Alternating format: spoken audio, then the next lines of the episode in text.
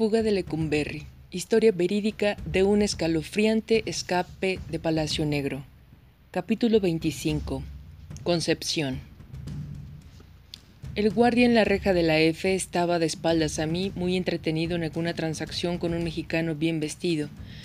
No prestó atención cuando mostré mi placa de metal y me uní a la corriente de mujeres en el rondín.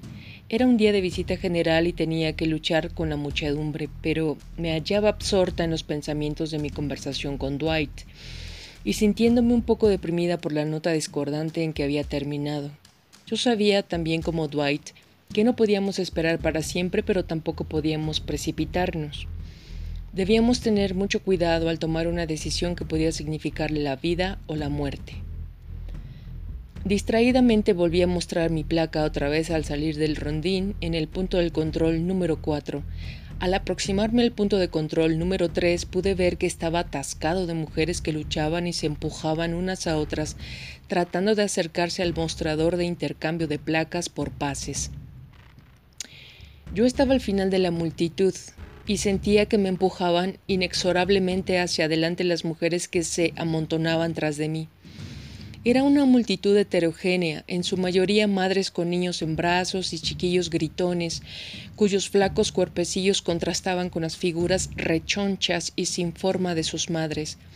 Había curtidas abuelas con el pelo blanco, todavía tejido en trenzas, que les colgaba por la espalda, un grupo de mujeres de clase media mexicana, que usaba medias y se teñían el cabello, se distinguían por su aire desdeñoso. Muy adelante de mí estaba una norteamericana sola que se veía alta y saludable por el contraste y notoriamente obvias como si llevaran anuncios de neón las prostitutas, cuya ostentación tenía para mí una mórbida fascinación. La mayoría eran horriblemente gordas y balanceaban sus enormes senos que parecen tan atractivos a los hombres mexicanos, con ojos de gato, la boca pintada de rojo como una cuchillada, la piel morena, el maquillaje grueso y grasiento, los cabellos teñidos de un rubio imposible, eran parodias de la inasequible güera, tan grotescas como maricones vestidos de mujeres durante el Halloween. El calor y olor de sus cuerpos eran asfixiantes. Por fin llegué al mostrador y le extendí al guardia mi placa de metal. Alguien antepuso la suya a la mía dándole gritos de impaciencia al guardia.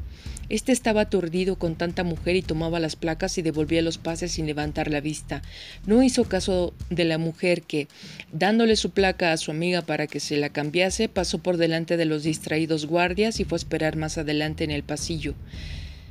La idea de que podía hacer eso jamás se me había ocurrido. Era asombroso que los guardias no lo notaran o tal vez no les importaba.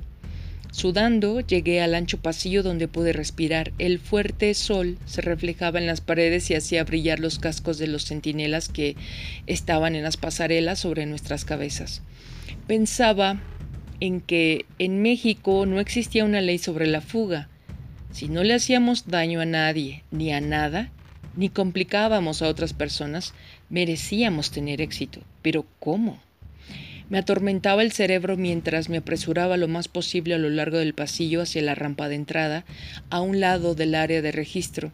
Aquí la multitud se había encontrado con un nuevo cuello de botella, aunque el avance era más rápido.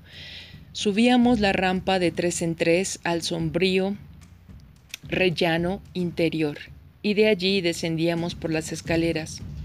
Al pie de las mismas estaba el punto de control número dos. Allí el mismo guardia que había extendido los pases esa mañana lo recogía ahora de las mujeres mientras desfilaban frente a él. Le echaba un vistazo a su firma y cuando tenía el puñado de ellos los echaba como cayera en la caja de madera tras él. Le alargué mi pase y caminé los seis metros que había entre la ventanilla del Cuerpo General de Vigilancia y la puerta de la calle, custodiada por dos guardias. Pasé entre ellos y me encontré afuera. Tras de mí, apoyados en la pared exterior en la prisión, había unos veinte guardias haciendo girar sus armas y mirando a las mujeres.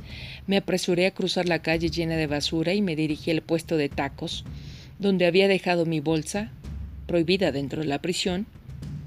Las moscas se remolinaban sobre las grasientas fritangas y luego se posaban sobre la cara de la cocinera mientras le pagaba unos cuantos pesos por cuidar mi bolsa.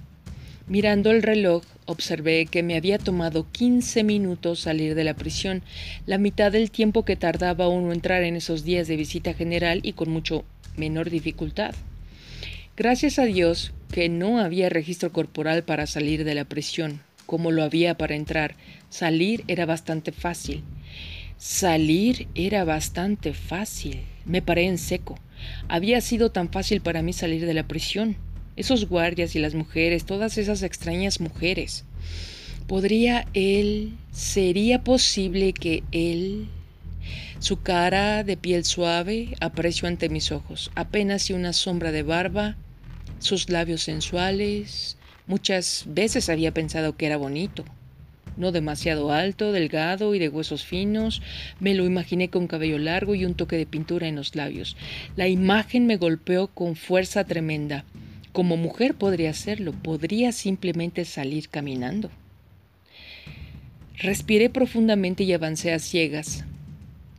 Mientras más lo pensaba, más claro veía que era la perfecta forma de huir, hecha a la medida para que nuestras especificaciones de evitar la violencia y para el físico de Dwight encajaría perfectamente en aquella rara colección de mujeres. Vaya, hasta se vería más normal que la mayoría de ellas. Si lo hacíamos bien, daría resultado. Sentí un impulso de claridad y resolución. Me apresuré a tomar el metro para llegar a casa, olvidándome por una vez de las multitudes, con mi mente trabajando a plena velocidad, imaginando detalles, contando las horas hasta que pudiera reunirme mañana con Dwight. Falla si tenía noticias para él.